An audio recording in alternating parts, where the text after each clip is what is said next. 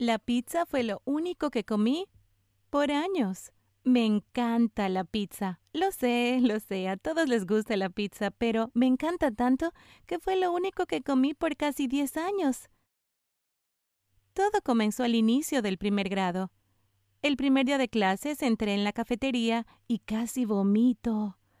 El olor era horrible. Alrededor había diferentes tipos de comida y sus olores se mezclaban. Incluso cuando podías elegir un solo olor, nunca era bueno. Toda el área olía a un contenedor de basura. No había forma de que comiera algo que saliera de la cafetería, no se olía así. Durante los primeros días simplemente no comí.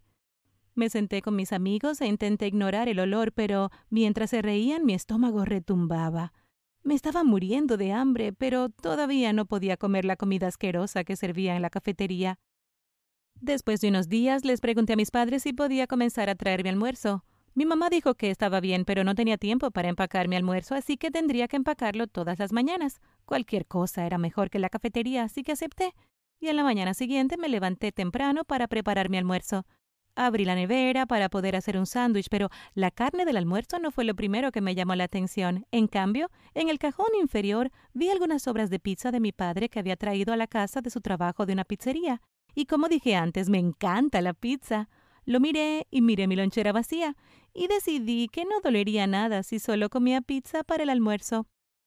El problema era que, una vez que comencé, no pude parar. Comencé a empacar pizza para el almuerzo todos los días, y la idea de comer cualquier otra cosa comenzó a parecer una locura. ¿Por qué cambiaría mi fabulosa y pegajosa pizza por un aburrido sándwich o algo fuera de la cafetería? Mientras más pizza comía para el almuerzo, menos comida real quería comer en la cena, mi mamá trabajaba muy duro para hacer una gran comida para mí y mi familia, pero lo único en que podría pensar era que no era pizza. Dejé de cenar con mi familia hasta que mi madre se dio cuenta de lo que estaba sucediendo y comenzó a dejarme comer pizza para la cena también. Mi padre traía a casa las sobras de su trabajo todas las noches, así que no importaba cuánta pizza comiera, nunca parecíamos quedarnos sin nada. Estaba comiendo pizza para cada comida y por un tiempo sentí que estaba viviendo el gran sueño. Tenía ganas de almorzar y cenar todos los días pizza, y me reía de todos mis amigos cuyos padres los hacían comer frutas y verduras. Pero después de un par de años comiendo pizza todos los días, ya no me sentía tan bien. Todavía me encantaba comer pizza, pero cuando llegué a la escuela secundaria comencé a ver los efectos de mis hábitos alimenticios poco saludables. Empecé a aumentar de peso y fue muy malo para mi autoestima y pronto comencé a tener otros problemas también. Todo el mundo tiene acné en la escuela secundaria, pero yo parecía tener lo peor de todo. Me salieron granos muy feos en toda la cara y no desaparecían, sin importar con qué me lavara la cara. Las cosas incluso se pusieron tan mal que me enfermé. Me dolía el estómago todo el tiempo y comencé a vomitar después de algunas de mis comidas. Ya no me sentía bien comiendo pizza. No me sentía bien en lo absoluto.